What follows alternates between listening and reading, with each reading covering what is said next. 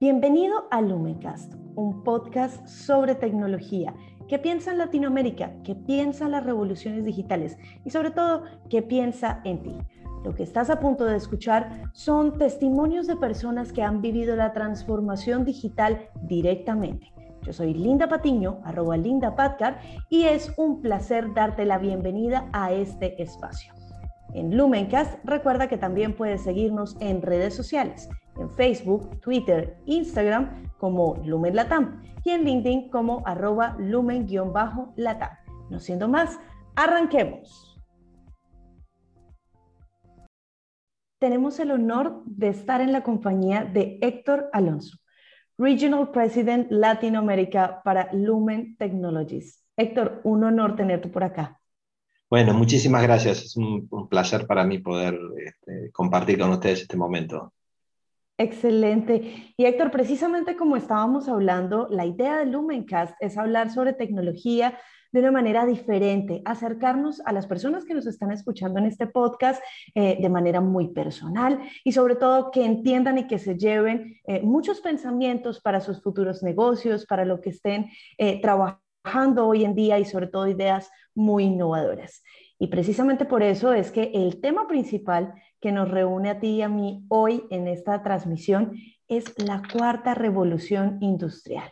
Hablar de cómo está funcionando América Latina y de qué aspectos deberíamos tener en cuenta desde Argentina, Chile, eh, Colombia, Ecuador, Perú, Guyana y todas las regiones para pensarnos en esta revolución industrial y no quedarnos atrás. No siendo más, Héctor, contémosle a la gente un poco cuál es tu postura sobre la cuarta revolución industrial. Bueno, eh, muy interesante. O sea, digamos, hemos hablado mucho, en general se ha hablado mucho de esta cuarta revolución industrial, y, yo diría que para tratar de ponerlo en términos que, se puedan entender de manera muy sencilla, creo que la cuarta revolución industrial está centrada en eh, los datos como la moneda de cuenta así como el oro fue en el pasado o el petróleo fue en el pasado, bueno, los datos son la moneda de cuenta de esta cuarta revolución eh, eh, industrial. ¿Y por qué los datos? Porque creo que se ha generado, digamos, en estos últimos años y como parte central de esta revolución industrial, se ha generado lo que se denomina el, digamos, el, el, el, data business, ¿no? lo que tiene que ver con el negocio de los datos. ¿Cómo es el negocio de los datos visto desde el punto de vista de una empresa. Y yo diría que hay como tres elementos centrales que hacen que este negocio digital, a partir de los datos, eh, se lleve adelante y sea un punto eh, pivot en lo que es esta cuarta revolución industrial.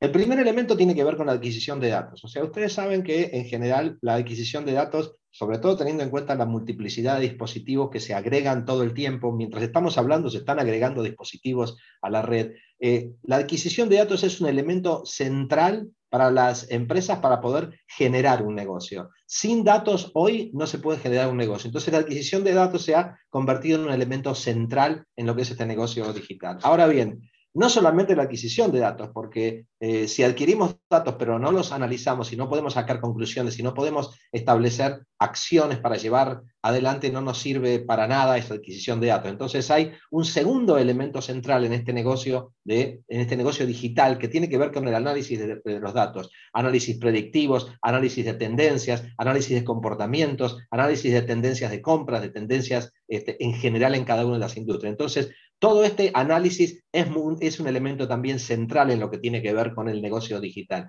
Y el tercer elemento es tomar acciones, porque por supuesto, eh, si los analizamos los datos y no tomamos acciones es como si no hubiéramos hecho nada. ¿Acciones en qué sentido? Estas acciones nos permiten, por un lado, eh, mejorar la productividad de los procesos industriales, mejorar la productividad de los procesos comerciales, mejorar la productividad en la manera en que nosotros hacemos los procesos, enfocar y reenfocar las acciones que las compañías tienen que llevar adelante para lograr sus objetivos teniendo en cuenta el análisis de los datos que han hecho a partir de esa adquisición. Y sobre todo hacerlo de una manera segura, porque de, manera, de la manera que se están eh, incorporando eh, usuarios, dispositivos en la red, es, es, extremadamente relevante lo que tiene que ver con seguridad. Entonces, esas acciones que se toman tienen que tener por propósito mejorar la productividad y la eficiencia de las empresas que producen servicios y, productos para un, eh, un, consumidor cada vez más demandante, cada vez más digamos,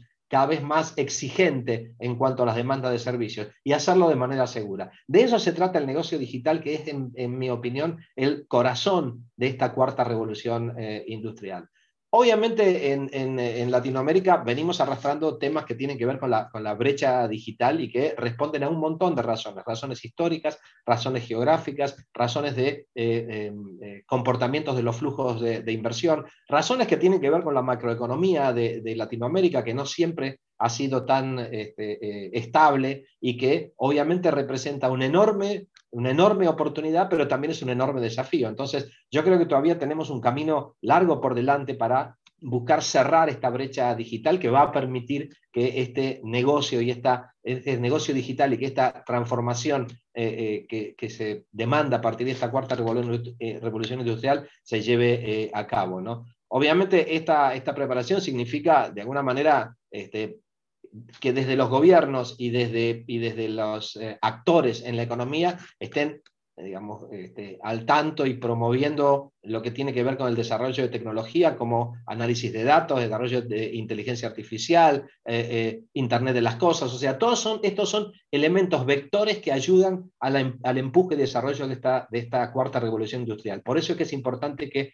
tanto el sector público como el sector privado, en una comunidad de intereses busquen el desarrollo de esta, de, esta, eh, de esta revolución industrial y acercarse a cerrar esta brecha digital que en definitiva tiene, como nosotros decimos en, Lume, que es el propósito del Lume, que es, del Lume, que es promover el desarrollo humano a través de la tecnología. Creo que en la medida que eh, esta comunidad eh, de sector privado y sector público avancen en lo que tiene que ver con el desarrollo de estas plataformas digitales cada vez más sofisticadas, vamos a promover el desarrollo humano, vamos a facilitar la vida de la gente, vamos a permitir que la gente pueda vivir con una calidad mejor a la que tiene eh, eh, hasta hoy, ¿no? Como tú mismo lo dijiste, exactamente, hay, hay, muchas aristas alrededor de este tema que ya ha sido abordado en la cuarta revolución industrial de manera frecuente, pero una cosa que me llama mucho la atención de todo lo que dices es, hay razones tanto de oportunidad como de desafíos en América Latina. Y me genera esa pregunta precisamente, ¿en qué lugar está América Latina en ese viaje de la cuarta revolución industrial? Porque se dicen muchas cosas, algunos actores nos ven más avanzados de lo que tal vez estamos, otros son pesimistas. En tu concepto, Héctor, eh, ¿en qué etapa está América Latina en materia de cuarta revolución industrial y qué podríamos hacer en estos eh, próximos meses y en estos próximos años eh, para avanzar en ese camino? A ver, como, como, decía, como decía recién, creo que Latinoamérica es un territorio enorme de oportunidades en lo que tiene que ver con tecnología y con desarrollo digital. Enorme, enorme, enorme. Creo que hay muchísimo por hacer todavía y creo que ese es el, esa es la oportunidad ¿no? y ese es el, desafío que tenemos eh, por delante. ¿no? Creo que se pueden crear muchas ventajas competitivas para muchos negocios que en Latinoamérica hoy todavía no tienen esa ventaja competitiva, pero que la pueden adquirir en la medida que avancemos en el desarrollo de plataformas digitales eh, sustentables. ¿no? Yo creo que las, empresas pueden eh, aprovechar estas nuevas oportunidades a partir del desarrollo de aplicaciones de próxima generación que faciliten la interacción de las personas con los servicios de las personas, con los productos de las personas, con los gobiernos. O sea, creo que hay una enorme oportunidad este, eh, por delante. Creo que uno de los elementos centrales en los cuales tenemos que, trabajar, o sea, claramente estamos en, eh, digamos, comparado con, digamos, si los, si los países eh, más digitalmente desarrollados están en 100, nosotros debemos estar como en la mitad o en el 60%, depende de los países en los cuales estemos hablando. Pero creo que justamente eso, lejos de, lejos de generarme una este, preocupación, lo que me genera es una vocación de, trabajo, una vocación de aprovechar esa oportunidad, una vocación de seguir invirtiendo en Latinoamérica y acompañando a las, eh, empresas y a las personas en lo que es todo este proceso y a los gobiernos en lo que es todo este proceso de, eh, eh, de, revolución industrial que tenemos por delante. Así que yo soy extremadamente optimista. Creo que, este, creo que este fenómeno de la, de la, pandemia que claramente nos ha cambiado la vida este, a todos y que seguramente va a tener consecuencias hacia adelante en cuanto a lo que tiene que ver con la manera en que nosotros este, trabajamos y que todo el mundo trabaja, creo que ha sido, es una oportunidad para acelerar el crecimiento de, el, de, la, digamos, de plataformas digitales, el crecimiento de el, el, digamos, el acortamiento de esta brecha digital, la vocación de invertir en las, em, que las empresas inviertan en aplicaciones que se manejan de manera mucho más eh, eh, eh, digitalmente naturales. Así que yo creo que hay una enorme oportunidad y estoy extremadamente confiado en la oportunidad que tiene Latinoamérica en avanzar y cerrar esta brecha digital en beneficio de todas las personas. ¿no? Adicionalmente, hay un elemento muy interesante en la tecnología y es que al final eh, la tecnología como factor de desarrollo humano es un habilitador de oportunidades, es un habilitador de soluciones, es una herramienta que nos permite explorar muchísimas cosas, pero adicional algo que es particular es que eh, quienes la usan y quienes generamos esos datos de los que estábamos hablando en un inicio, somos fundamentales para esa tecnología. Entonces, así como tú lo dices, creo que también una de las grandes oportunidades es justo tener la oportunidad de mostrarle al mundo que tenemos todos los latinoamericanos para ofrecer en nuestros entornos culturales, nuestra visión, nuestra forma de hacer las cosas y dinamizar también ese mundo de la tecnología con nuestra riqueza eh, cultural y en general regional. Para ti, eh, digamos que esta, esta cuarta revolución plantea unos escenarios de cambios. ¿Cuáles crees que son esos principales cambios a nivel de los individuos, que cambia para las personas, pero también a nivel de los negocios? ¿Cuál es el principal cambio con la disrupción digital? Bueno, yo diría que uno de los, desde mi punto vista uno de los principales, eh, digamos, de los principales este, eh, cambios o principales emergentes de esta revolución industrial tiene que ver con la eliminación de las fronteras. O sea, creo que la digitalización eh, lo que elimina son las fronteras, o sea, y lo vemos todos los días en las, en las actividades de todos los días, no tenemos que estar cerca de los bancos o no tenemos que estar, estar cerca de los municipios o no tenemos que estar cerca de las notarías, no tenemos que estar cerca de ningún lado para poder hacer todas las cosas que queremos hacer. ¿no? Entonces, quiero decir, si expandimos eso más allá de, las, de, la, de, la, ciudad donde vivimos o el, o el, vecindario donde vivimos, nos vamos a dar cuenta que evidentemente la tecnología, una de las cosas que facilita es la eliminación de las fronteras. ¿Y por qué es bueno esto de eliminar las fronteras? Justamente por lo que mencionaba recién. Creo que las, eh, eh, las eh, características culturales, geográficas, sociales de cada uno de los países se pueden poner mucho más claramente de manifiesto en la medida que la tecnología permite que esas, esos elementos, estos acervos culturales, estos elementos sociales, estos elementos geográficos puedan estar disposición de una eh, inmensa cantidad de gente. ¿Cuánto? Toda la gente que pueda acceder al mundo digital. No hay un límite para eso. Entonces creo que multiplica la capacidad de, eh, digamos, de, darle visibilidad a todos esos elementos. Eso desde el punto de vista de lo que es la gente que eh, opera todos los días.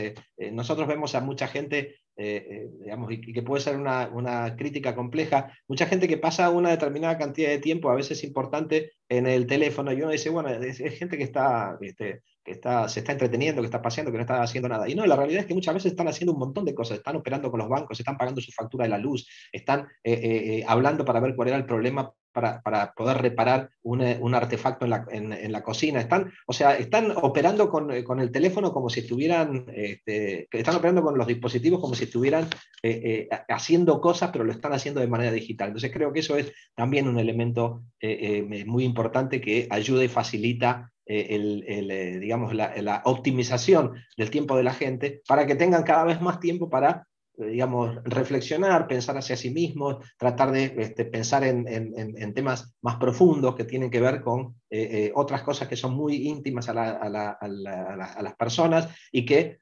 Claramente, si tienen una cantidad de actividades que cada vez son más difíciles de hacer, bueno, cada vez les reducen más tiempo. En la medida que se facilite todas esas actividades que tienen que hacer y se resuelvan a partir de un dispositivo este, que está en la mano de cada uno, bueno, creo que nos queda mucho más, mucho más tiempo para pensar en otro tipo de cosas. Creo que por ahí es por donde eh, nosotros encaramos lo que es el, el, desarrollo humano a partir de la tecnología, ¿no? y que creo que debería permitir este tipo de cosas. Desde el punto de vista de las, de, las empresas, creo que es más o menos lo mismo. Me parece que eh, ya los, las, digamos, las fronteras para ofrecer servicios eh, eh, en el mundo digital también están absolutamente borrosas o casi inexistentes. Me parece que hay, y lo vemos este, todos los días, ¿no? donde hay centros de desarrollo de diferentes actividades, en, en particular en, Latinoamérica, que son ejemplo para, para, el mundo. ¿no? Si miramos, por ejemplo, los segmentos de, la, de las fintech, ¿no? que son estas nuevas estos nuevos bancos este, digitales. Creo que el desarrollo que hay en Latinoamérica de del segmento fintech es enorme.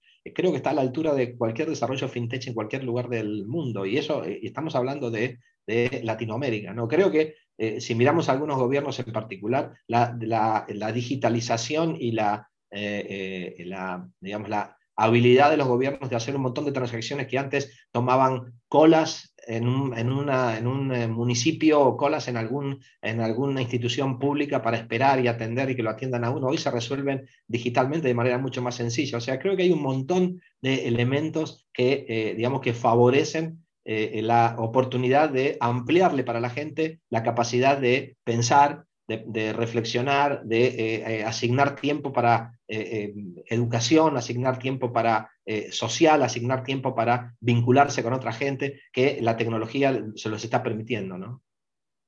Hay un reto muy grande tal vez a nivel de la industria en lo que se trata de alfabetización digital.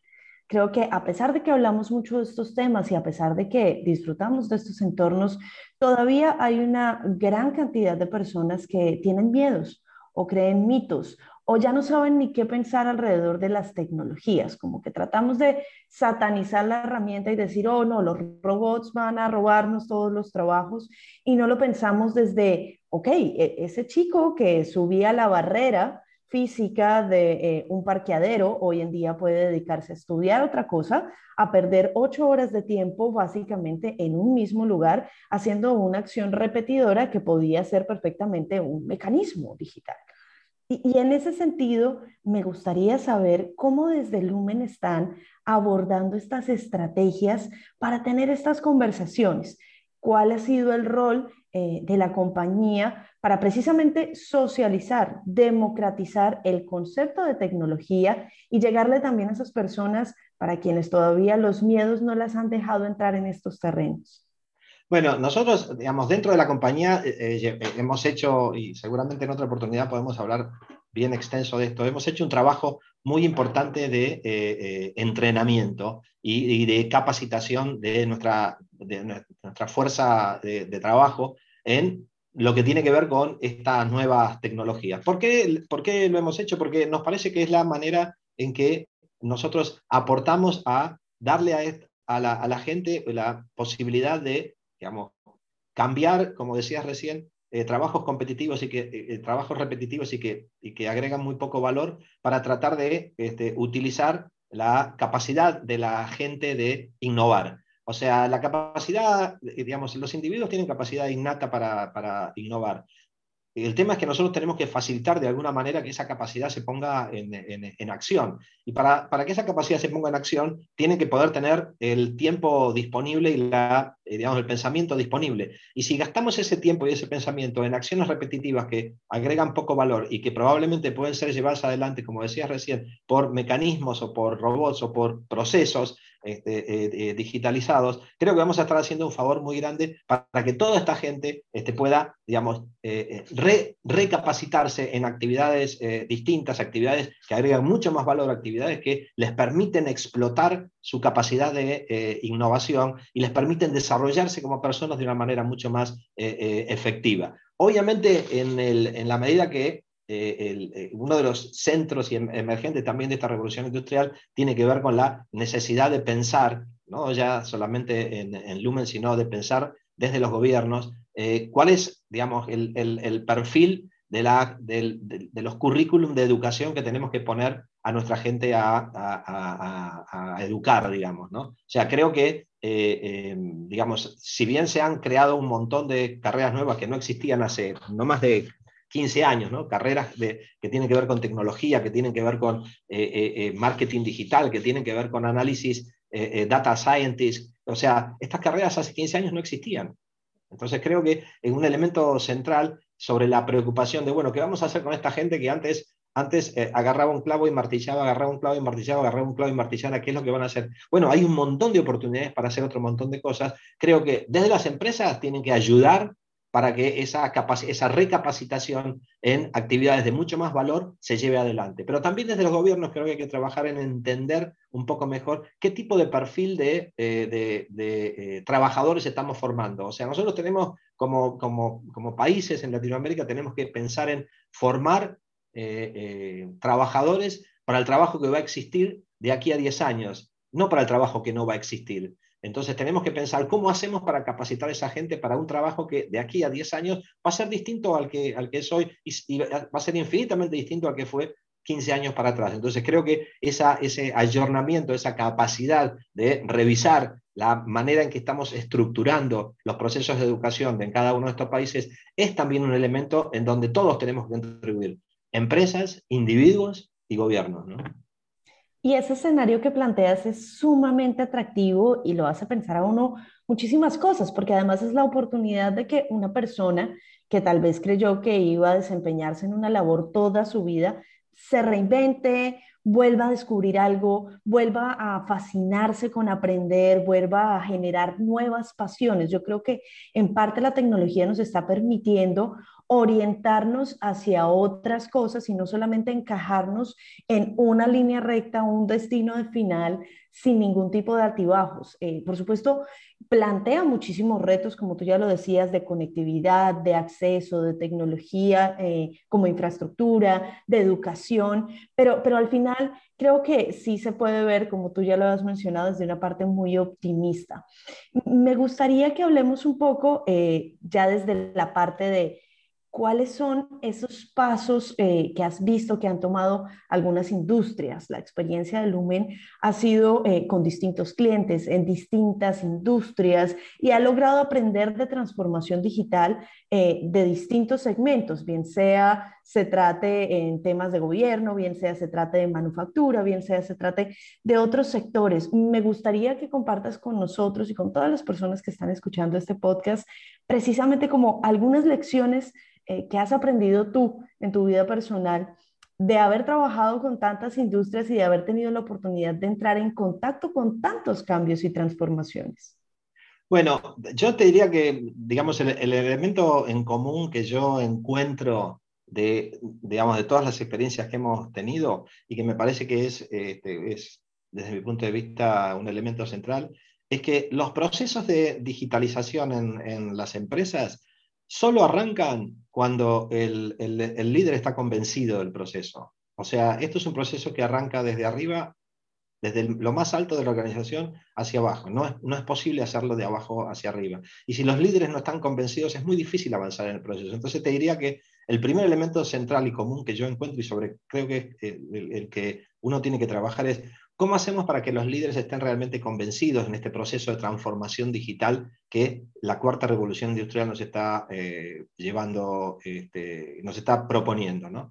El segundo elemento que, digamos, y me parece que es también bastante, eh, eh, digamos, común a las, a las diferentes industrias, tiene que ver con cómo estas, estas empresas y estas diferentes industrias y segmentos están imaginando sus procesos eh, y los cambios en sus procesos. O sea, en la medida que estas empresas empiezan a entender que existen plataformas digitales que le permiten resolver de una manera sencilla un montón de procesos eh, que son complejos hoy de resolver, creo que tienen la capacidad de enfocarse en lo que es la interacción de sus clientes, sus proveedores con ellos. Y así empiezan a desarrollar aplicaciones que les permiten que les permiten, por un lado, multiplicar los puntos de contacto con todos sus clientes, multiplicar y facilitar los puntos de contacto con todos sus proveedores, desarrollar aplicaciones nuevas que pueden poner a funcionar sobre una plataforma que, sobre la cual ellos no tienen, que, eh, eh, no, no tienen que construir, sino que lo que tienen que construir es la aplicación que les permite desarrollar su negocio, enfocarse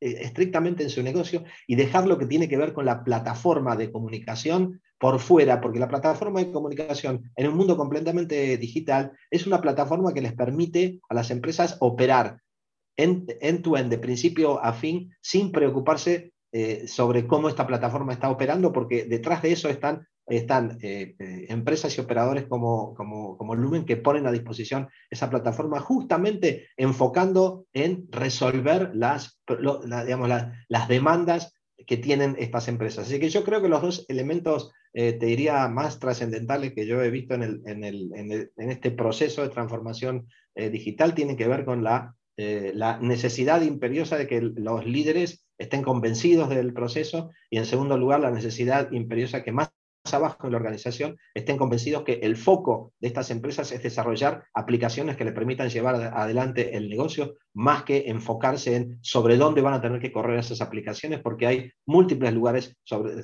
donde esas aplicaciones van a estar eh, eh, corriendo. Obviamente, en la medida que las empresas eh, no, no hacen este proceso de recapacitación, transformación eh, y, digamos, y, entrenamiento sobre sus propios recursos, se hace un poco más difícil. ¿no? Hay, hay digamos, hay eh, eh, industrias en las cuales los procesos industriales son, llevan muchísimos años sin modificarse y bueno, cuesta un poco más. Y hay otros en los cuales nacieron digitalmente. O sea, hablando, por ejemplo, la, la fintech, es un negocio que nació digital. Negocios como, lo, como el de AWS es un negocio que nació digital. Negocios como el de las eh, empresas que proveen eh, servicios de entregas de cosas, negocios como Uber, negocios como Airbnb, son negocios que nacieron digitales. Entonces, para esos negocios es mucho más sencillo avanzar en soluciones que permitan mejorar y ser más eficientes esos negocios. ¿no? Pero bueno, hay un poco de todo. Héctor, hablemos un poquito porque no te puedo dejar ir sin que mencionemos la futurología. ¿Qué crees tú del futuro de la cuarta revolución industrial?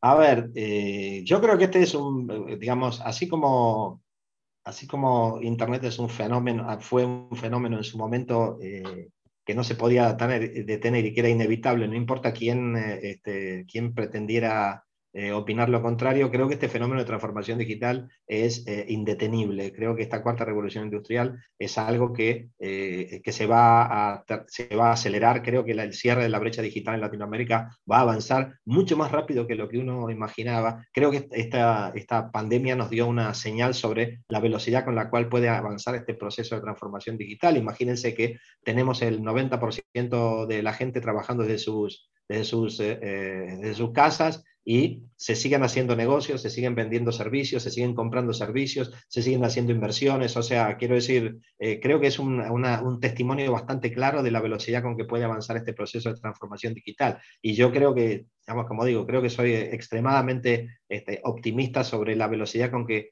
se va a cerrar la brecha digital en Latinoamérica, la velocidad con que eh, eh, los, las personas van a poder tener acceso cada vez más a más información, eh, cada vez más a más servicios, cada vez más a servicios más sencillos y van a poder, eh, digamos, ocupar una parte importante de su tiempo en pensarse a sí mismo como personas, en lugar de estar con las preocupaciones de hacer la tarea de todos los días, que básicamente muchas veces agregan muy poco valor. O sea, yo soy extremadamente optimista y creo que vamos a estar este, muy bien en Latinoamérica en, los próximos 10 años. Estuvo con nosotros Héctor Alonso, Regional President en Latinoamérica para Lumen Technologies. Héctor, palabras finales que quieras dejarle a todas las personas que nos acompañaron en este, nuestro primer podcast, el primero de muchos. Bueno, nada, nada, muchas gracias por la oportunidad y por la oportunidad también de compartir el, entusiasmo que, yo tengo con, eh, digamos, desde Lumen y desde la gente que trabaja en Lumen en todo este proceso de, revolución industrial y de transformación, que creo que, como digo, eh, es un elemento central para promover el desarrollo eh, humano utilizando la tecnología como medio. Así que muchas gracias a ustedes. Llegamos al final de nuestro episodio en Lumencast, pero no olvides que puedes seguirnos también en redes sociales. Encuéntranos en Facebook como Lumen Latam, donde también estamos con Twitter y Instagram. Y en LinkedIn encuéntrenos como arroba lumen-latam. Nos vemos en el próximo episodio.